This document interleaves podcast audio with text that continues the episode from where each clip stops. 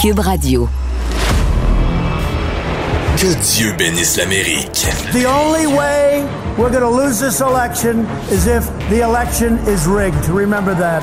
This is the most unusual campaign, I think, in modern history. Que Dieu bénisse l'Amérique. Avec Vincent Dessureau. Cube, Cube Radio. Bienvenue à Que Dieu bénisse l'Amérique, euh, semaine à la limite positive aux États-Unis avec euh, ce premier discours de Joe Biden à la nation. Euh, la vaccination qui se porte très bien aux États-Unis. Nous, ça commence à arriver, mais là-bas, ça roule. là. 19% d'ailleurs des Américains ont reçu au moins une dose, plus de 10% leurs deux doses, près de 100 millions de doses ont été administrées. En fait, ça roule à un rythme de 2,2 millions de vaccins par jour aux États-Unis et on va augmenter la machine euh, pour la faire rouler encore plus vite. Cette semaine, plan de sauvetage approuvé. On va beaucoup en- évidemment beaucoup en parler dans l'émission. L'importance de ce plan de sauvetage et euh, aussi sa place dans l'histoire comparé au grand plan de sauvetage euh, à la suite de la Grande Dépression, plan de sauvetage d'Obama en 2009. Alors comment on peut les comparer? On va voir ça durant, euh, durant l'émission. Et euh, ben, qui dit plan de sauvetage dit argent qui arrive pour plusieurs milli- millions d'Américains. Ceux qui gagnent moins de 75 000 vont recevoir une partie là, euh, de, ce, de ce montant, de ce 1900 milliards. En fait, c'est un peu plus de 400 milliards qui vont aller en chèques, pouvant aller jusqu'à 1400 dollars. Vous voyez l'effet sur les marchés boursiers cette semaine, c'est en hausse à peu près partout et en hausse à différents endroits parce que, entre autres, un des phénomènes qu'on a vu pendant les derniers mois, c'est que les plus jeunes qui découvrent la bourse, euh, qui ont de l'argent parce qu'ils sont en télétravail ils ont reçu des chèques du gouvernement et euh, ben, les investissent, mais pas euh, aux mêmes endroits que leurs parents. Les investissent dans du Bitcoin. On a vu la folie GameStop. Là, tout ça monte là, à cause euh, ben, de ce plan de sauvetage où on s'attend à ce que plein de jeunes Américains se retrouvent avec, un chèque de 1000, 1200, 1400 dollars et s'en aillent l'investir dans toutes sortes d'affaires. Alors, le Bitcoin est en montée encore cette semaine. GameStop, là, cette action, on n'en parlait presque plus. 274 dollars américains, une montée dans les derniers jours, alors qu'on voit une certaine excitation avec euh, ben, l'arrivée de cet argent aux États-Unis. Et euh, ben, discours de M. Biden, son premier discours à la nation, où euh, ben, il a essayé de mélanger optimisme et en même temps euh, respect pour les décès, parce que le bilan aux États-Unis a franchi les 530 000 morts cette semaine. Euh, je vais faire entendre un extrait d'ailleurs où il va chercher un peu de lumière à travers euh, les derniers mois qui ont été infiniment sombres aux États-Unis. Finding light in the darkness is a very American thing to do. In fact, it may be the most American thing we do. And that's what we've done. We've seen frontline and essential workers risking their lives, sometimes losing them, to save and help others. Researchers and scientists racing for a vaccine. And so many of you, as Hemingway wrote, being strong in all the broken places. I know it's been hard. I truly know. As I've told you before, I carry a card in my pocket with the number of Americans who have died from COVID to date. It's on the back of my schedule. Alors, il a cette carte euh, pour donner euh, le bilan officiel des morts aujourd'hui et le total aux États-Unis. Euh, et ben, le discours de Biden a permis aux médias de- de- d'analyser un peu et de faire du fact-checking, alors vérifier les faits. C'est quand même intéressant de voir la comparaison Trump-Biden, où Trump, c'était une phrase après l'autre qui était fausse. Dans le cas de M. Biden, c'est un peu différent.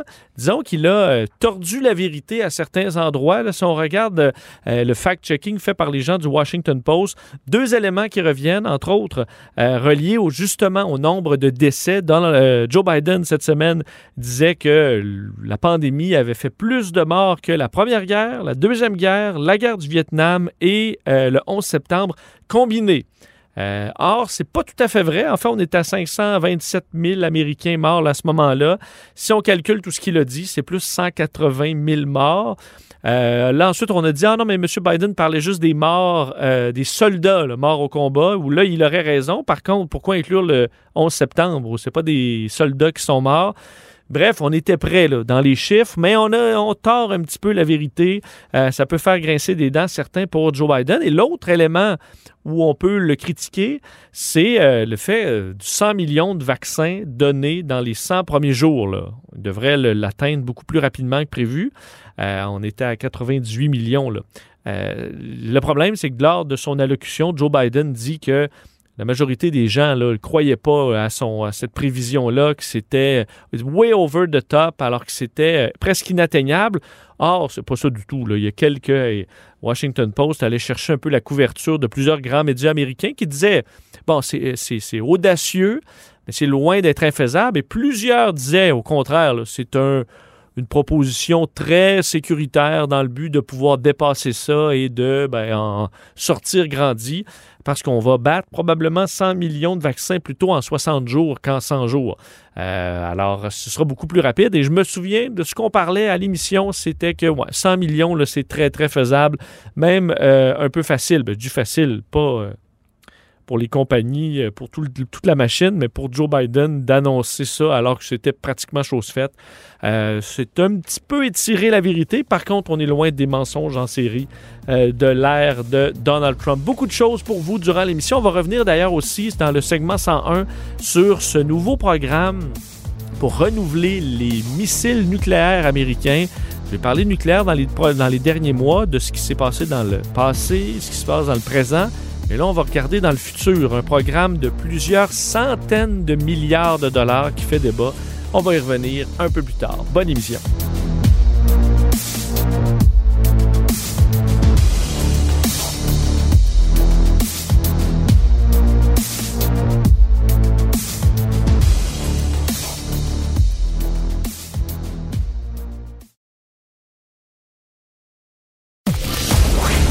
Écoutez Que Dieu bénisse l'Amérique avec Vincent Dessureau.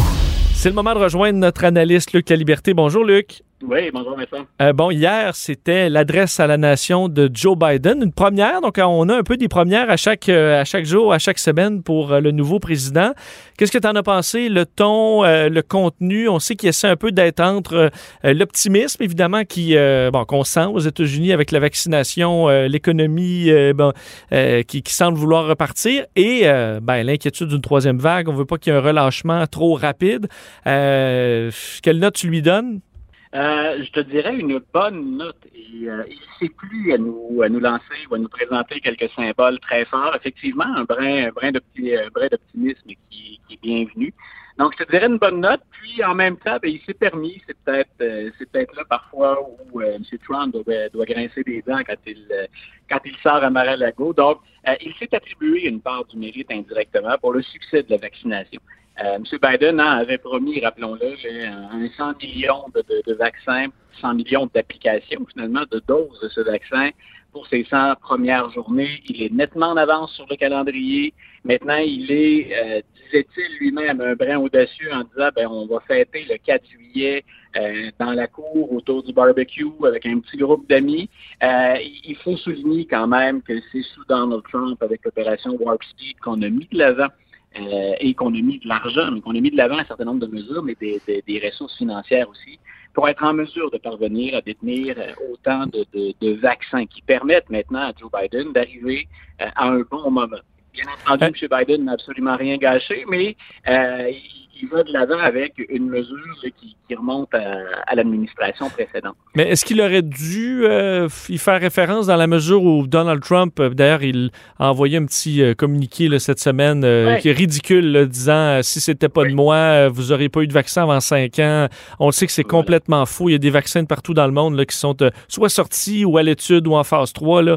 Donc, on n'est vraiment pas là. Est-ce que c'est tellement trop ridicule, les sorties de Trump, que Joe Biden lui donnait même un pouce de de corde, ça, ça, lui est euh, impensable? Ben voilà, il se piège un petit peu. Il aurait pu faire un clin d'œil, je pense, à l'équipe de scientifiques et à la, communauté qui a développé les, vaccins, qui a contribué à la recherche, sans nécessairement nommer Donald Trump. Euh, mais c'est vrai que ça le place dans une situation particulière. M. Trump manque jamais une occasion de déraper. Ou encore, et c'est le, le contre-exemple que voulu fournir Joe Biden, M. Trump ramenait tout lui. Je suis le seul à être capable de faire ci ou j'ai fait ça. M. Biden, hier, ben, il a dit ça va bien, mais j'ai besoin de vous. euh, grosso modo, le message qu'il a lancé, c'est aux Américains, nous allons y arriver ensemble. Et euh, clairement, il y avait cette préoccupation, bien sûr, pour qu'on ne baisse pas la garde, qu'on ne baisse pas les bras, qu'on demeure prudent, même si la vaccination va bien. Euh, il a joué la carte de l'empathie. Non seulement il essaie toujours d'être rassembleur, si c'est pas toujours dans le geste, au moins c'est dans le propos, euh, mais il démontre énormément d'empathie. Et je peux pas m'empêcher de penser que si Donald Trump avait eu deux sous de plus euh, de, de pensée stratégique ou de recul, il aurait quitté dans un contexte plus probablement plus agréable, puis aurait peut-être même maintenu de meilleures chances de l'emporter. Mais hier, il y a un geste qui n'est pas passé inaperçu pour la plupart des gens. M. Biden sort Hein, le, petit bout de papier qu'il avait dans sa poche sur lequel il y a son horaire de la journée. Mais il dit à chaque jour, je m'assure au verso de ce petit billet-là d'avoir le nombre le plus à jour de décès attribuables à la COVID-19. Donc encore là, c'est toujours ce, message d'empathie, c'est on travaille pour vous. Je travaille pas pour moi. Bien entendu, si tout ça va bien, ça va m'être profitable et les sondages le démontrent, mais je suis grosso modo à votre service et nous allons y arriver. Donc le message est toujours le même. Puis l'empathie, c'est peut-être la grande force de, Joe Biden d'être capable d'en démontrer euh, autant. Penses-tu que les Américains ont l'impression que euh, le président, parce que ce sont deux présidents aux opposés. Le Joe Biden, on l'entend beaucoup moins. Euh, est-ce que les Américains ont l'impression que on l'entend moins parce que le, travail se fait derrière ou, ou au contraire, c'est parce que c'est Joe l'endormi? Non, moi je pense qu'on, en tout cas, ce que les sondages tendent à confirmer jusqu'à maintenant, là, il oscille en termes d'approbation, ça fait pas longtemps, hein, on a quoi, un mois et demi de, de, de, de, sondages à se mettre sous la dent puis de travail effectué. Ça fait un mois et demi qu'il est au boulot. Mais il est entre 57 et 60% d'approbation tout le temps. Et 70% des Américains euh, apprécient soit le plan de relance, soit sa gestion de la COVID dans l'ensemble. Donc. Biden sait très bien que même si de l'autre côté de, de, de la ligne, hein, comme on parle souvent, le cross the aisle, à la Chambre des représentants ou au Sénat, ben, il y a encore une résistance qui est très forte. Euh, il sent bien que la population américaine, euh, elle appuie ces mesures. Ce qui lui reste maintenant, puis il est en bonne voie de le faire, c'est de profiter du, bon moment. Il est arrivé, je le répète, euh, dans un climat qui, contrairement à ce qu'on dit parfois, là, est un peu plus favorable. Euh, le vaccin, il était prêt quand M. Biden est arrivé. L'économie présente actuellement de meilleurs chiffres et je pense que ça ne va aller qu'en s'améliorant avec le fameux plan de relance, le 1900 milliards qui a été voté récemment. Donc, je pense que les Américains, non seulement trouvent que leur président, ça doit leur faire du bien d'ailleurs d'avoir une petite pause de gazouillis, de tweets ou de réseaux sociaux, là, mais donc, ils trouvent que le président est sérieux, ils trouvent qu'il est empathique, puis un, mélange travail de Biden puis du climat ou du moment auquel il est président, ce mélange-là va offrir des résultats qui devraient lui permettre de maintenir sa cote de popularité encore un bon moment. Un mot justement sur ce, plan de relance qui était un peu le clou de la, semaine, euh, une promesse de Joe Biden qui, est-ce que, euh, bon, Joe Biden évidemment avait souhaitait ou avait promis même être un, candidat qui allait travailler également avec les républicains. Il le dit dans tous ses discours au début. Euh, là, est-ce qu'on se rend compte que ce ne sera pas possible? Est-ce que Joe Biden a même un peu baissé les bras là-dessus en disant, bon, on va avancer de notre côté parce que les républicains, euh, bon, aucun n'ayant voté pour le plan de relance, euh, travailler sur les deux côtés, là, ce ne sera pas possible? Euh, il est, on l'a répété, hein, je pense qu'on avait avancé la semaine dernière là-dessus, il est pragmatique, Joe Biden. Je pense qu'il va avoir les yeux, comme d'autres présidents, rivés sur les sondages. Mais jusqu'à maintenant, ce qu'il constate, c'est qu'il peut tenir, entre guillemets, un double discours. Toujours tendre la main, mais en sachant souvent qu'il n'y a pas d'interlocuteur pour prendre cette main. C'est un peu ce qu'on a vu dans les négociations autour du plan de relance. Il n'y a aucun républicain ni à la Chambre ni au Sénat qui a voté en faveur de ce plan-là, alors qu'il était très, très bien reçu dans les sondages, le fameux plan de relance. Euh, M. Biden a même démontré, on pourrait appeler ça de la bonne volonté, c'est surtout pour les modérer à l'intérieur de sa formation politique, mais c'est une, véritable main tendue aux républicains aussi. Si tu te souviens, hein, il a commencé par euh, laisser tomber sa promesse d'augmenter le salaire minimum à 15 dollars. Il a ensuite accepté qu'on réduise le nombre d'individus ou de familles qui vont bénéficier du 1900 milliards, la fameuse enveloppe là-dedans de 1400 dollars qu'on allait accorder euh, à certaines personnes. Donc, il, a accepté de mettre de, l'eau dans son vin ou de diluer le plan original. Et malgré ces efforts-là, aucun républicain n'a répondu, n'a offert une contrepartie sérieuse. Euh, il y a eu une contrepartie, il y a eu une offre de, de, plan de relance de la part des républicains, mais on était à des années-lumière de Biden. C'était très clair qu'on n'avait pas envie de discuter pour modifier quoi que ce soit euh, en faveur du président Joe Biden. M. Biden, ben, euh, s'il a dû suivre des critiques de son aile plus progressiste, euh, il, ça lui a permis d'aller chercher le sénateur Joe Manchin, par exemple, là on l'a dit, qui est de la Virginie de l'Ouest, qui est plus conservateur au plan fiscal chez les, chez les démocrates. Donc, M. Biden peut dire, je veux bien être rassembleur, mais c'est assez clair que les républicains n'en ont pas du tout envie jusqu'à maintenant. Donc, on verra jusqu'où il peut pratiquer ce jeu-là ou appliquer cette stratégie-là, mais clairement, les Américains ne semblent pas lui en vouloir pour le moment, à un mois et demi, bien sûr, du début de sa présidence. Je veux t'entendre, Luc, sur euh, une des controverses de la semaine aux États-Unis par rapport aux femmes dans l'armée. Euh, bon, bon, on sait il y a des, dirigeants de, du Pentagone, de la défense américaine, qui, ont, qui se sont portés à la défense des femmes dans l'armée après, entre autres, euh, une sortie d'un animateur à Fox News, Tucker Carlson, qui est très controversé. Mais oui, il reprochait à la Maison-Blanche d'avoir bon, féminisé les troupes, d'avoir, entre autres, pour bon, des éléments plus euh, catchy pour qu'un animateur de, de, ce genre-là, parlant des flight suits pour femmes enceintes, euh, des changements dans les coupes de cheveux qui sont permises. On sait que Joe Biden s'est entouré également de femmes dans le haut commandement euh, de l'armée. Et ça n'a pas passé inaperçu parce que clairement, au Pentagone, je voyais plusieurs personnes, des militaires qui sont sortis en disant, ben moi, en Irak, la personne qui m'a sauvé la vie, c'est une femme qui était soldate à côté de moi. Il y a eu une certaine levée de bouclier. Donc, il y a des commentaires là-dedans qui, qui passent plus. Là. Voilà, ben écoute, surtout qu'on le dit, hein, parfois on, sous-estime un peu l'importance des gestes qu'on pose au travers de l'ensemble des défis qu'on a relevés aux États-Unis. Mais on disait quand Joe Biden a offert des commandements à deux femmes, euh, elle ne devenait que les deuxièmes et troisièmes à obtenir ce type de promotion-là dans toute l'histoire des États-Unis. Et quand on fait l'histoire de la contribution des femmes au sein des troupes, et si on ne se limitait qu'à la Deuxième Guerre mondiale, ça a été un long chemin de croix pour les femmes et chaque fois, elles ont dû dépasser les attentes. Donc, il y a une reconnaissance qui tardait à venir, mais les compétences sont là. Ces femmes-là n'ont pas, pas été nommées parce qu'elles sont des femmes. Joe Biden en est bien conscient, mais elles ont toutes les qualifications, les compétences requises. Et les exemples que tu viens de donner, ils sont appuyés aux États-Unis un peu partout. Euh, les femmes sont particulièrement efficaces dans les universités, dans les universités, dans les unités dans lesquelles elles servent, et peu importe à quel type d'unité on réfère. Elles sont formées comme euh, les autres membres du personnel, puis elles apportent une contribution qui est inestimable. Euh, je n'ai pas pu faire autrement. Je me suis réservé un petit billet de blog cette semaine euh, autour des déclarations de Tucker Carlson. D'abord parce que c'était tout à fait gratuit. ça me semblait être misogyne. Et en plus, c'était appuyé sur un nombre de faussetés considérables. Donc, non seulement a-t-il déformé ce qu'on le, le, bilan de ces femmes-là, puisque l'armée a offert euh, comme modification, parce qu'on intègre de plus en plus de femmes et qu'elles occupent des postes stratégiques, mais sur la contribution dans les femmes dans l'armée, et c'est totalement ridiculisé. Et quelque part, je peux pas faire autrement que d'avoir un, petit pincement, parce que Carson, je le suis depuis longtemps.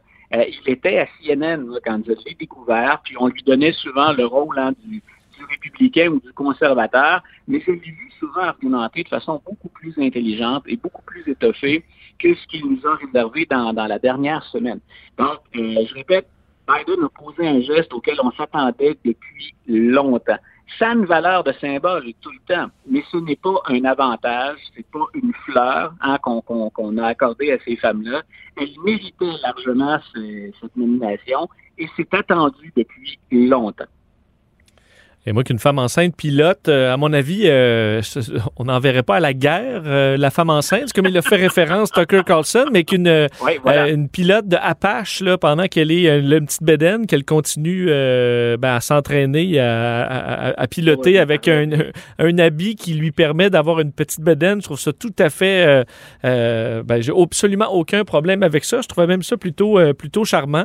Donc, et en fait, même je me dis, mais faut quelle mère tough hein, qui est capable d'aller euh, piloter son hélicoptère ou son jet sans retourner comme ça, euh, s'occuper de la petite famille? On, ne fait pas de faveur. La, femme à qui on va offrir cette tenue de combat, elle s'en va au combat et les attentes sont les mêmes. On a des objectifs clairs, que ce soit une femme, que ce soit soit un homme, que ce soit un blanc, que ce soit un représentant des minorités, euh, ces gens-là doivent accomplir et répondre à un certain nombre de standards et de critères avant d'être déployés tant et aussi longtemps que le travail se fait, et c'est ce qu'ont souligné, euh, entre autres, euh, plusieurs généraux, mais le nouveau secrétaire à la Défense aux, États-Unis, euh, je, trouvais que c'était gratuit. Et les femmes, en passant, Tucker Carlson l'a oublié, mais elles meurent au combat depuis la guerre d'indépendance. elles ont dû elles ont dû servir déguisées en hommes pour être capables d'aller au combat au début de l'histoire américaine, mais des femmes qui ont fait le sacrifice, là, qui sont restées lourdement handicapées ou qui ont perdu la vie ou qui ont accompli des exploits extraordinaires, écoute, on, en a énormément. Donc, ça me semblait un commentaire d'une autre époque et d'une autre époque où on aurait eu un misogyne fini. Parlant peut-être euh, d'une autre époque au niveau des politiciens, Andrew Cuomo, euh, parce que euh, depuis quelques semaines, à chaque semaine, on, on, revient sur son cas, mais à chaque fois, il s'est enfoncé de, plusieurs pieds dans la vase. Et là, on a l'impression que... Euh, moi, j'ai l'impression qu'on est vraiment près de la fin parce que c'est du côté démocrate où on, le largue les uns après les autres. Et euh, au Congrès américain, des démocrates bien connus, je vois Alexandria Ocasio-Cortez et plusieurs autres qui faisaient un, appel à la démission. Est-ce que là, c'est vraiment... Euh, ce sera intenable pour le gouverneur? Écoute, on le compare de plus en plus, puis c'est, tu vas voir le, lien avec la réponse, mais on le compare de plus en plus à Donald Trump dans ce dossier-là. Pas pour l'ensemble de sa carrière politique, mais pour sa gestion, entre autres, des allégations ou de mensonges ou tentatives de camouflage euh, autour du nombre de décès dans les résidences pour personnes âgées, euh, des décès attribuables à la COVID. C'est-à-dire que M. Trump a toujours dit, en quelque part, je ne vais pas me défendre, je suis toujours en mode attaque. Et c'est ce que semble faire Andrew Cuomo pour l'instant. Mais ce qui est déterminant cette semaine, puis tu as très bien pointé dans cette direction-là, euh, si au départ, les démocrates ont été un peu timides à le condamner, entre autres pour les allégations, on a dit qu'il faut écouter les femmes, mais personne n'aurait osé dire Andrew Cuomo, tu devrais quitter. Écoute, euh, entre le moment où j'ai écrit un petit texte ce matin et le moment où on se parle dans l'après-midi, il y a déjà eu d'autres appuis à, sa démission, à son départ en cours de route, dont Alexandria Ocasio-Cortez. Euh, quand on regarde au Congrès d'Albany, hein, la capitale de l'État de New York, le Congrès siège à Albany, euh, on a autorisé hier le début de l'enquête qui pourrait mener à une procédure de destitution. Quand on sait à quel point la procédure de destitution, elle est politique et elle est partisane, qu'on ait autorisé ça, ça signifie que la majorité démocrate au Congrès d'Albany est d'accord pour qu'on enquête sur le gouverneur démocrate.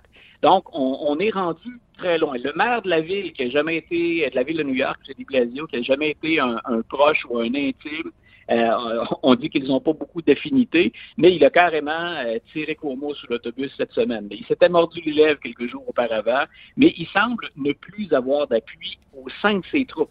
Et ce qui peut être déterminant, quand on disait, par exemple, M. Trump s'accroche contre Vaz et Marie, M. Trump allait toujours chercher un 42, 43, 44, 45% d'approbation. Euh, Cuomo a obtenu cette semaine euh, ses chiffres les plus bas. Donc, son taux d'approbation est descendu à 38% Donc, c'est son troisième mandat. Jamais il n'a eu d'aussi mauvais chiffres depuis qu'il est, euh, depuis qu'il est entré dans la course comme gouverneur de, de l'État de New York. Donc, on s'attend à ce que ses adversaires le ménagent pas. Mais si au sein de tes troupes, on te largue et on te demande et on te supplie presque de partir, puis que les appuis dans la population fondent comme neige au soleil, l'élection, c'est 2022. S'il souhaite obtenir un quatrième mandat, euh, on peut dire pour le moins que sa campagne a du plomb dans l'aile. Reste à savoir maintenant, va-t-il finir ce mandat-là? C'est un têtu, M. Cuomo, c'est un dur. Hein? Il a les qualités de ses défauts. Parfois, être trop acharné, on en pris le prix. Mais en même temps, on peut parier qu'il va vouloir livrer bataille avant de s'en aller. Mais les preuves et les allégations commencent à être pas mal, pas mal lourdes à porter. Et il a beau se présenter hein, comme un, un, bully ou une image de tough ou de dur, euh, ce serait pas étonnant qu'il démissionne. À suivre, on en parlera peut-être la semaine prochaine d'Andrew Cuomo qui quitte ou euh, ne quitte pas. Luc, merci beaucoup, bon week-end. Une bonne fête de semaine à toi. Salut.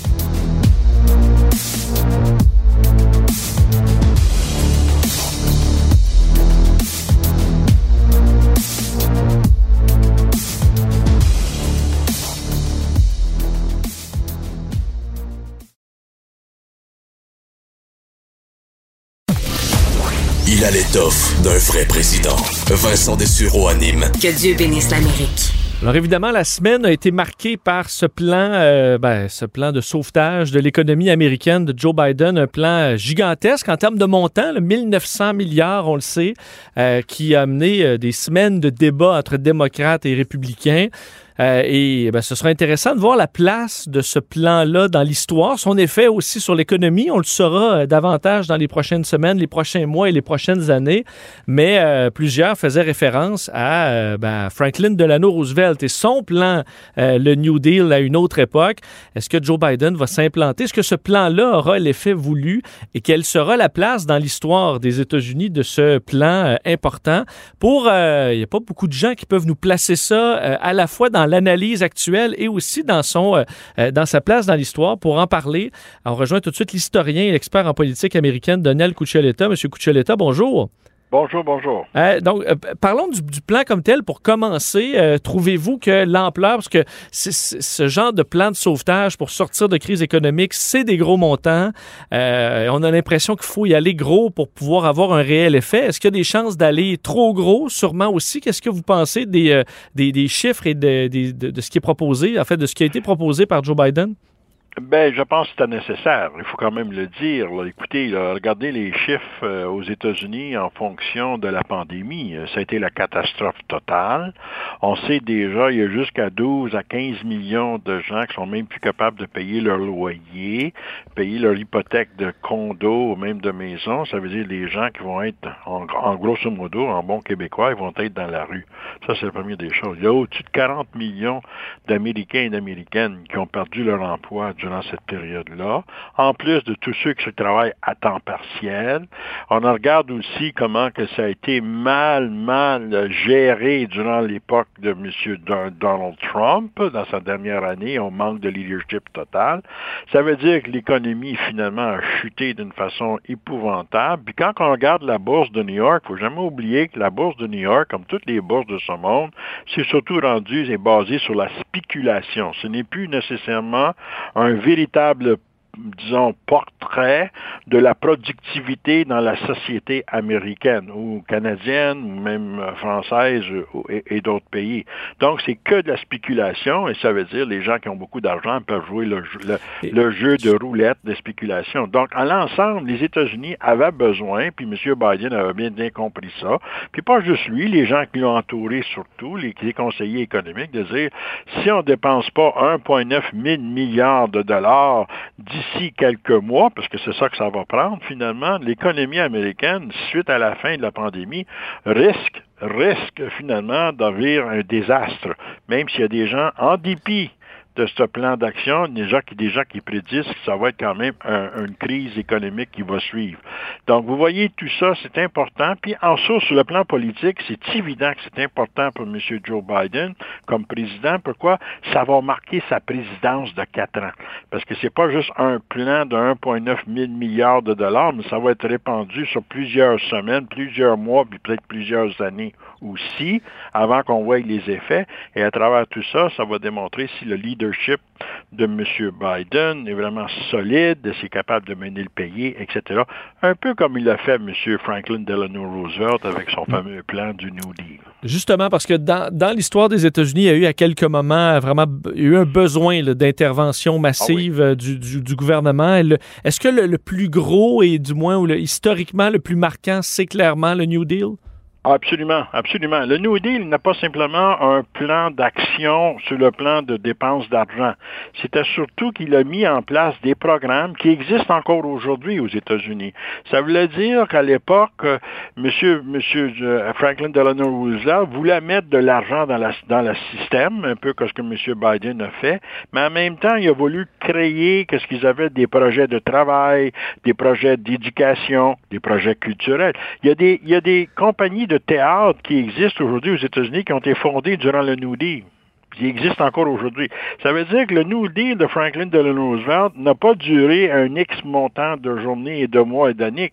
Ça, ça a continué durant toutes les présidences, même républicaines, il faut le dire, jusqu'à Bill Clinton, finalement. Puis aujourd'hui, il y a encore certains petits éléments du New Deal qui existent toujours, euh, donc, aux États-Unis. Donc, euh, l'idée de Franklin Delano Roosevelt, quand, surtout quand M. Biden, il dit, ben, je vais faire, parce qu'il a son discours, moment donné, quand il a pris la présidence, je vais faire comme Franklin Delano Roosevelt, je vais vous sortir un nouveau plan d'action. Il n'a pas appelé ça le New Deal, mais ça voulait dire la même chose. Et automatiquement, les gens aux États-Unis, que ce soit jeunes ou vieux, savaient de quoi qu'ils parlaient, là. Parce que tout le monde vit encore aujourd'hui dans certains milieux sur les programmes mis en place par Franklin Delano Roosevelt euh, des années 30. Parce qu'est-ce que dans l'urgence, à ce moment-là, on a pu faire passer des choses qui n'auraient jamais passé autrement? C'est des façons justement Ben, d'aider à l'emploi, des, un voilà. certain filet social de- dans une certaine mesure. Parce qu'on a l'impression que c'est difficile à faire passer des fois aux États-Unis, mais là, dans l'urgence, on était capable? Ben, au moins au niveau de la question des enfants à l'école et les enfants à la maison. Je pense qu'on a ouvert un peu le- les bourses sur ce côté-là, qui a toujours été un peu de difficulté. Ça, ça a été, je pense, un gros point positif. Mais traditionnellement, la plupart de l'argent va aller toujours aux entrepreneurs des grosses compagnies, parce qu'il faut dire, dans la conception de l'économie américaine, c'est toujours les éléments très riches, les entrepreneurs, les grosses compagnies, qui créent de l'emploi, qui fait marcher la machine économique américaine. Que, fait que vous soyez, que soit démocrate ou républicain, c'est une conception conservatrice de l'économie américaine, puis un peu partout ailleurs aussi. Donc, ces gens-là vont être vraiment les gens qui vont être beaucoup plus servis par ce plan-là, mais il y a un pourcentage qui va aller vers les gens pour pouvoir avoir un peu d'argent, pour pouvoir payer leur loyer, acheter euh, euh, l'épicerie tout ça, parce qu'il ne faut jamais oublier aux États-Unis, il y a des États qui ont des assurances chômage qui durent deux semaines. Il y en a d'autres qui durent un peu plus longtemps. Ça va par État, ça. Fait que la compagnie, euh, l'État de la Californie, qui a beaucoup d'argent, puis qui est un peu plus riche que les autres États, sont capables d'aller beaucoup plus loin dans cette direction-là. Au niveau des mesures sociaux, il y a un montant d'argent qui va être donné par le fédéral pour aider les États. Puis il y a des États qui sont pauvres et qui ont besoin de cet argent-là pour mettre en place les mesures sociaux, que ce soit le bien-être social et toute forme de ce qu'on appelle une sorte de, de, de, de, de, filet social aux États-Unis. Donc, tout ça est très important. Combien de temps que ça va durer? Déjà, on parle. Déjà, on parle finalement d'un deuxième plan pour combattre la pandémie. On parle déjà de ça. Ça veut dire que ça va revenir constamment et c'est pour ça que je pense que tout ça va durer au moins quatre ans sous la présidence de M. Biden. Puis ça va marquer son leadership comme président des États-Unis pour les historiens dans 20 ans, 30 ans, 40 ans qui retournent à cette époque-là pour écrire l'histoire de la présidence du président des États-Unis.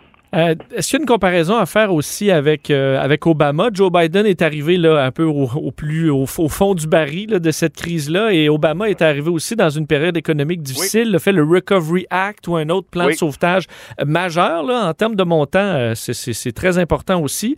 Est-ce Oui, qu'il y a euh, un lien aussi à faire avec ça? Oui, surtout que M. Biden, on dit de plus en plus, c'est le troisième mandat de Barack Obama. Oui. Tout le monde le dit. Fait que ça veut dire, oui, il y a un certain parallèle. Le montant, bon, même si le montant de Barack Obama était énorme, c'était 700 milliards de dollars. C'est beaucoup d'argent. Là, c'est rendu, à 1,9 000 milliards de dollars. C'est de l'argent. Mais c'est la même, un peu le même parallèle. Et puis, il faut dire que M. Monsieur Biden, quand on regarde sa politique, pas simplement au niveau du plan de relance, qu'on appelle, comme les, les gens disent aux États-Unis, de reset, de reset pour re- re- re- restructurer l'économie américaine, euh, ça va beaucoup plus loin que ça, finalement. Donc, euh, ça veut dire que dans d'autres domaines, Monsieur, Monsieur Biden, euh, un peu, remène un peu les politiques de Barack Obama. Et c'est pour ça que le New York Times, je pense, après un mois au pouvoir, ils ont dit, bon, voici le troisième mandat de Barack Obama. Puis si on regarde les gens qui entourent M. Biden, c'est des gens en grande partie, quasiment 60% c'est des anciens de l'administration de huit ans de Barack Obama, puis il y en a quelques-uns qui viennent même de l'administration de Bill Clinton. Fait que c'est un peu un mélange de tout ça. Euh, donc c'est ça, on va voir jusqu'où ça va aller, on va voir jusqu'à quel point M. Biden aura ses propres plans à lui. Et la question aussi, il faut voir que tous ses conseillers, comme je vous dis tantôt, là, quasiment 60% c'est des anciens de Barack Obama, et un autre peut-être 10-15% c'est des nouveaux, plus un autre 10 des gens de Bill Clinton. Que c'est un, peu ça la, la présidence de Joe Biden. Euh, où se place là-dedans euh, George, euh, George Bush, qui euh, ben, avait fait un petit plan de sauvetage aussi. Là, chez les républicains Oui. aussi, on n'est pas, on, on s'exclut pas ce genre de plan de relance. Mais c'est un peu, euh, très peu trop tard. Hein? Avant que M. George W. Bush reconnaisse qu'on était vraiment dans un début de crise qui était extrêmement dangereux pour l'économie américaine, ils ont mis certains montants d'argent, mais c'était pas assez, selon moi, puis selon les experts. Je pense que c'était quelque chose comme 75 milliards de dollars, puis à deux reprises, je pense. Donc, finalement, M. Monsieur Biden, pas M. Biden, mais M. Obama, il fallait qu'il mette 700 milliards de dollars, puis là, on est rendu à 1,9. Mais c'est il faut dire aussi, c'est assez difficile de comparer euh, celui de George W. Bush avec Obama, puis même Obama puis Bush avec, avec euh, M. Biden, parce que il n'y avait pas la pandémie. Hein? Sous, George W. Bush, il n'y avait pas la pandémie, ni sous euh, Barack Obama. Là, c'est l'ajout de la pandémie qui fait qu'on a besoin beaucoup plus d'argent, parce que la pandémie, elle a arrêté l'économie américaine, elle a mis les gens sur le chômage comme on a rarement vu, les gens qui ont perdu leur maison, les gens, finalement, les écoles sont fermées. Euh, là, puis il y a des États, il faut le dire, qui n'ont pas pris, euh, ils n'ont pas pris le taureau par les cornes, on peut dire, vis-à-vis de la lutte contre la pandémie. C'était des républicains euh, qui étaient en charge de leur État, puis ils ont suivi la parole dans la dernière année du mandat de M. Donald Trump pour dire, bon, c'est pas un problème, ça va être passager. Écoutez, là. Fait que tout ça fait que finalement, ça a ajouté encore davantage aux problématiques, au mur que présentant la pandémie et l'économie américaine qu'avait à faire face M. Joe Biden par rapport à Barack Obama puis aussi à George W. Bush. L'autre, une, autre grosse facture qui arrive quand même aussi, le plan sur les infrastructures qui va être dévoilé bientôt par Joe Biden. Donc, un vaste plan pour aller euh, Oui. ben, construire, réparer des infrastructures à la grandeur Oui. des États-unis. Euh, Est-ce qu'on peut s'attendre à, beaucoup de frictions avec, avec les républicains là-dessus? J'ai l'impression que oui, Oh. on veut de la manne, mais là, on va dire, ah, ben, les démocrates là-dessus, c'est trop. euh, ils veulent nous faire passer des projets verts. Là, je je vois déjà le- la, la chicane là, dans le dossier des Ah, infrastructures. ça va avoir lieu, c'est évident. Surtout si dans ce, ce plan-là de relance au niveau de l'infrastructure américaine, qui est un plan d'ailleurs mis de l'avant à, à la fin du premier mandat de Barack Obama, mais il n'y a jamais eu le temps de vraiment le confronter parce que le Congrès, à ce moment-là, étant dans les mains des républicains. Donc, à chaque fois qu'il il se passait rien. Il passe à rien. Voilà. Et donc là, maintenant, on peut dire, bon, même si les démocrates, ils sont en majorité de quatre, mais pas beaucoup, hein, quatre. il y en a deux qui tombent malades, il y en a deux qui meurent, là. C'est ex aequo, là. Ça, ça veut dire que les républicains vont avoir un mot à dire au niveau de la Chambre des représentants. Puis la question que c'est 50-50, là. Ça veut dire que Mme Harris aura toujours à, à voter pour les démocrates pour leur donner la victoire. Mais dans certains cas, dans ce plan infrastructure, il va falloir qu'on regarde comment qu'on planifie tout ça. Puis ça peut vouloir dire aussi, dans certains cas, le Sénat va prendre besoin de 60 votes. C'est tout ça, là. Fait que c'est tout aussi les réglementations au niveau du Sénat, au niveau de la Chambre des représentants, qu'on passe pas que ce qu'on veut, là. C'est pas juste une simple question de majorité qui fait qu'automatiquement tout passe, là. Je veux dire, euh, on peut on peut manipuler les règles du jeu euh, au Sénat surtout, et aussi à la Chambre des représentants pour ralentir, ou du moins pour les républicains, soit de rejeter ce plan-là, ou ou finalement de demander des changements profonds au celui-là. Il faut voir aussi que dans le plan qu'on voit présentement, le 1,9 milliard de dollars, il y a des choses que M. Biden a mis de côté. Hein. Il a mis de côté le 15 dollars de l'heure, hein, qui avait été demandé par plusieurs des progressistes, entre autres euh, M. Bernie Sanders, le sénateur de l'État du Vermont. Et aussi, on avait demandé qu'ils mettent de l'avant un plan national pour combattre finalement les changements climatiques. M. Biden a fait abstraction complètement de ça dans son plan d'action. Donc, il y a eu des décisions politique de la part de M. Biden aussi, comment on va se servir de ce 1,9 000 milliards de dollars pour repartir l'économie américaine? Mais pensez-vous, euh, parce que dans le cas de Bernie Sanders, effectivement, on aurait pu croire qu'elle allait se, se, se, se- ben, cabrer ou être euh, euh, insatisfait du plan, mais il s'est rallié. À date, on s'est rallié. Pensez-vous que ça va tenir, ça, entre la- l'aile vraiment plus à gauche et les plus centristes chez les démocrates? Est-ce que cette Ben, union-là va, vont va se- tenir? Ben, ils vont se rallier parce qu'ils ont, ils ont c'est fait accompli. Fait qu'ils se rallient. Pour pouvoir, dans d'autres luttes après, ils vont être capables de critiquer davantage. Parce qu'à un moment donné, quand on dit au Sénat puis on dit à la Chambre des représentants, on se rallie, ça veut dire que pour la prochaine bataille, les gens ne vont pas nous critiquer, dire, ben la dernière fois, vous n'avez même pas voté pour nous, vous avez été voté contre nous. Là, ils vont dire, non, non, on, s'est ralliés, on était d'accord, mais ça ne veut pas dire qu'on vous critiquera pas aujourd'hui. C'est ça qui veut. Fait que ça, laisse toujours la marge de manœuvre de critique de la gauche, on peut dire, que je rappelle surtout les progressistes à l'intérieur du Parti démocrate, qui fait que finalement, euh, ça, ça leur laisse toujours cette porte ouverte-là. La porte n'est pas fermée.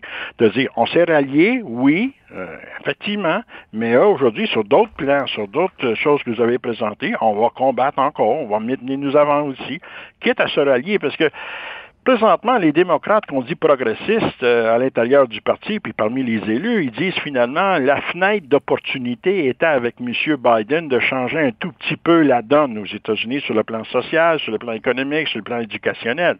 Bon, ça c'est le défi de M. Biden aussi, mais c'est une petite fenêtre qui est ouverte. Il ne faut pas penser que M. Biden, c'est un homme de gauche. C'est surtout pas un homme de gauche. C'est un homme que moi j'ai tout considéré centre-droite, mais il sait comment manœuvrer. Il sait qu'effectivement, des fois, il a besoin d'aller chercher un peu plus à gauche, mais un peu plus à droite, ou plus au centre. Ça, c'est son expérience comme sénateur euh, pendant 40 ans. Il était sénateur de l'État du, Delaware. Fait qu'il sait comment gérer, si vous voulez, toute la question du Congrès. Hein? Fait que c'est sûr que M. Biden, selon moi, politiquement, il est de centre-droite, mais, mais il sait comment des fois il faut donner un petit peu plus au centriste, puis un petit peu plus à gauche. Puis c'est comme ça qu'il va chercher finalement l'alliance, puis les gens qui se rallient à la position de M. Biden. Et en terminant, après, sinon, on a un peu plus de sept semaines euh, de, de, de mandat de fait pour Joe Biden. Vous le trouvez comment? Oh, ben moi, je pense qu'il est égal à lui-même. Je veux dire, moi, je m'attends pas qu'à une grande, grande présidence de M. Biden. Je veux dire qu'il est là pour réparer les dégâts d'un, de M. Donald Trump et de deux, finalement, de ramener un peu, comme on dit, au troisième mandat de Barack Obama. Et donc, je veux dire, il va faire ce qu'il peut avec les, les, les outils qu'il a.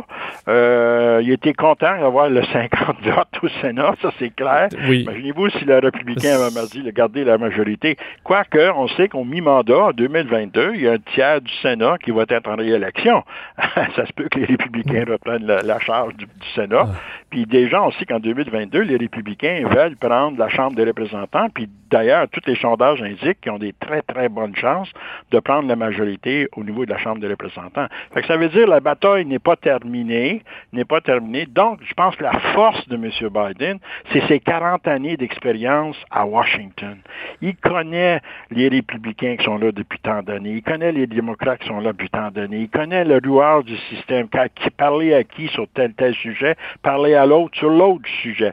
Et c'est comme ça qu'on gère aux États-Unis. Ça, on n'entend pas jamais souvent. On pense simplement que c'est un vote au Congrès, un vote à la Chambre des représentants, un vote... Ça. Non, non, non, non. C'est dans les corridors que ça se passe. Hmm. Et c'est là que M. Biden connaît très bien à qui approcher quand il faut pour aller parler à quelqu'un dans un corridor. Il le sait. 40 ans d'expérience à Washington. Ah oui, on le voit moins. Euh, on le voit moins faire le fanfaron, là, mais on, le, on sait que le travail se fait euh, dans les corridors. Ça, mais je considère que ça va, être un, ça va être un président qui va suivre les dictats les, les, les, les, disons, les paroles de la gang de M. Obama puis la gang de M. Hillary Clinton, puis Mme Hillary et Bill Clinton. Parce qu'il ne faut pas oublier, il est le candidat des Clinton. Il était le candidat des Clinton pour se présenter à la présidence des États-Unis. C'était pas l'unanimité au sein du parti, c'est la force des Clinton qui contrôle le Parti démocrate, qui ont forcé que ce soit lui qui soit la nomination. Et il vient qu'à voir la façon qu'ils ont, ont, traité ben, Bernie Sanders. Hein. Ils l'ont tassé. Euh, puis, euh, écoutez, quand ouais, vous pas voyez de belle façon. York, hein. Ah non, non. Puis surtout quand vous voyez le New York Times n'a même pas eu un article sur Bernie Sanders en première page. C'est comme s'il n'existait pas. Pourtant, il gagnait certains primaires, là. Puis ça veut dire qu'il y avait à un moment donné, il était en avance. Imaginez-vous. Fait que le New York Times n'est pas intéressé de parler de Bernie Sanders puis lui donner un peu de la publicité gratuite. Tandis que Monsieur, Monsieur Biden, sans arrêt. Sans arrêt. Fait que c'est clair qu'effectivement, il y a les forces au sein du Parti démocrate dirigés par les Clinton, sont allés vers nul autre que Joe Biden. Monsieur Cuccioletta, toujours un plaisir de vous parler. Merci beaucoup.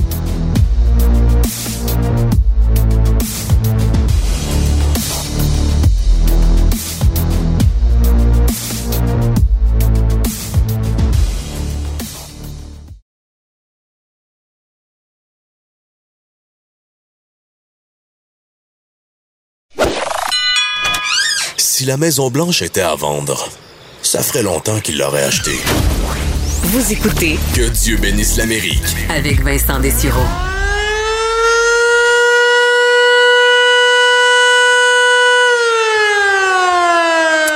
Lors de la guerre froide, c'était euh, ben, un son qu'on ne voulait à tout prix pas entendre, évidemment, euh, pendant euh, l'inquiétude, la peur, la terreur même d'une guerre atomique.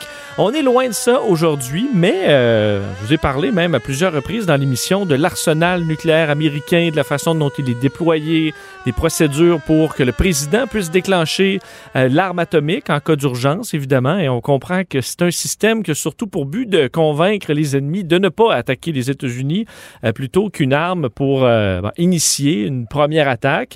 Euh, pourquoi je vous en parle encore aujourd'hui? C'est parce que les États-Unis euh, débattent présentement, et ce sera un débat très d'actualité dans les prochaines années, parce que c'est un débat qui est loin de faire l'unanimité au niveau de la Maison-Blanche, du Congrès, de l'armée américaine, et encore moins dans le public américain.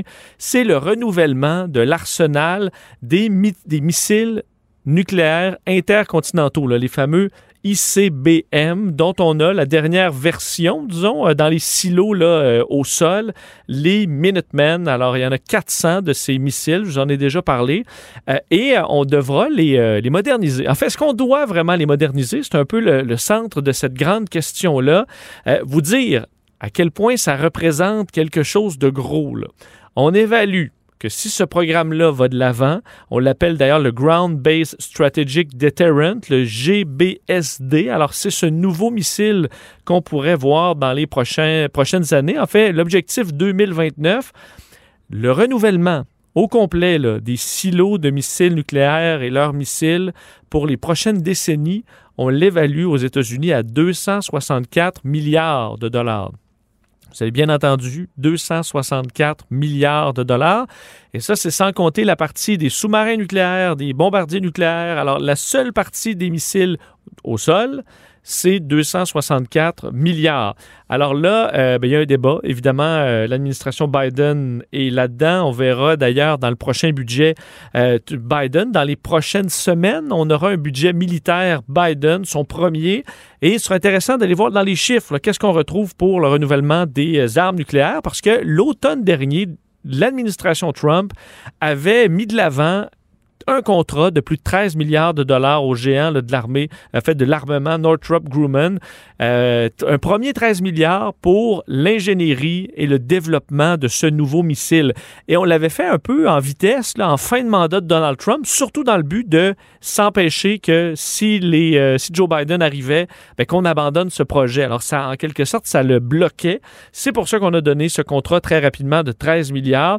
Il y a un lobby hyper puissant, évidemment, de l'armement en général, mais euh, aux États-Unis, on a le ICBM Coalition, c'est la coalition des États où on retrouve ces, euh, ben, ces silos à missiles nucléaires. C'est le Montana, Dakota du Nord, le Wyoming, la Louisiane également, euh, qui poussent avec plusieurs élus américains pour renouveler ce contrat-là qui, on s'entend, est poussé par des grandes compagnies aussi. Un contrat de 264 milliards, on voit pas ça tous les jours. Alors tout le monde veut y faire partie. Et euh, ben, on pousse beaucoup là, sur les, ce qu'on appelle les trois jambes. J'ai appris un peu là-dessus dans les, dans les derniers jours. Les trois jambes ou euh, la triade ou le Holy Trinity de l'armement nucléaire américain, c'est-à-dire qu'on a euh, au sol des silos à missiles, qui en a donc, on sait, le 400, qui servent à pouvoir faire des frappes précises, massives sur un ennemi. On a les sous-marins qui sont indétectables, presque invulnérables et qui sont capables euh, ben, de surprendre euh, les Russes, par exemple ou même si les États-Unis sont détruits, ben, de faire une réplique quand même, même si les silos au sol sont détruits. Et on a les bombardiers qui, eux, avaient l'avantage surtout de pouvoir être rappelés à leur base. C'est-à-dire qu'en direction là, euh, de leur attaque, on est capable de l'annuler. Bref, ça enlève un petit peu de danger d'un lancement accidentel. Alors, chaque département a ses spécificités. Et là vient la question, est-ce qu'il faut vraiment que ces trois jambes-là, la triade, fonctionnent? Est-ce qu'on a vraiment besoin de silos au sol dans la mesure où les sous-marins maintenant ont des missiles Trident 2, des missiles nucléaires très précis, capables de faire le même travail qu'un missile euh, qui part du sol, qui est indétectable? Alors pourquoi se, se badrer, pourquoi payer des fortunes pour avoir des silos au sol? Ben, c'est, euh, le questionnement. Et euh, d'un autre côté, le lobby très puissant dit ben, au contraire, si euh, on, a, on peut attaquer que quelques ports de sous-marins, quelques aéroports d'avions, euh, ben, de bombardiers nucléaires, on est capable d'étouffer carrément la possibilité de réplique américaine, alors que pour détruire les cibles au sol, il faudrait envoyer 400 missiles nucléaires pour détruire tous ces silos. Bref, c'est un débat qui aura lieu beaucoup, alors que d'autres disent mais les silos, là, ils fonctionnent encore très bien. Même si la technologie date des années 70, il n'y a pas de problème. Un des meilleurs exemples, ils ont raison, le B-52, un bombardier qui est toujours d'actualité, qu'on retrouve toujours en combat euh, lorsque les États-Unis sont déployés, des avions qui ont 70 ans. Et on s'entend qu'un missile qui est dans le sol, dans un beau silo, température régulée à longueur d'année, niveau d'humidité, ça s'use pas mal moins qu'un avion, qu'un bombardier dans, euh, dans un désert, dans une guerre. Alors, les B-52 qui volent encore montrent que ben, un missile, ça peut aussi fonctionner. On les a modernisés au fil du temps. Et euh, ce contrat, donc, qu'on verra dans les prochaines années. Et euh, je vous le disais, c'est un programme qui vaut une pure fortune. Les morceaux vont s'enfiler. Le premier de 13 milliards. Dans les dernières semaines, on annonçait que Northrop Grumman a eu sa première inspection et qu'on les, autorisait à aller de l'avant. Et fait à noter le développement de ce nouveau missile qui est trois étages. En fait, c'est carrément une fusée qu'on est en train de euh, designer. On le fait d'une façon très moderne qui fonctionne un peu avec la pandémie. C'est-à-dire que la US Air Force, les compagnies privées qui travaillent avec Northrop Grumman font de l'ingénierie digitale, c'est-à-dire que tout se fait de façon numérique et une personne, un ingénieur de l'Air Force peut travailler sur, euh, sur le dossier, tout comme un sous-traitant ailleurs. Alors on travaille de façon conjointe, commune, sur une version digitale de, ben, de l'engin et on est capable de le travailler comme ça dans un environnement totalement intégré. Bref, est-ce que ça va accélérer les choses, permettre de limiter les coûts, d'avoir une nouvelle façon de faire? On verra. Premier ICBM nouvelle génération qui devrait être proposé au euh, gouvernement américain en 2029. Mais ça, euh, les programmes militaires, ça arrive jamais à temps, du moins dans les dernières années. Et surtout, les coûts augmentent, augmentent, augmentent. Alors quand je vous dis qu'aujourd'hui, en 2021, la facture attendue est de 264 milliards, ça aura l'air de quoi en 2030? et en 2040, ben, l'avenir nous le dira.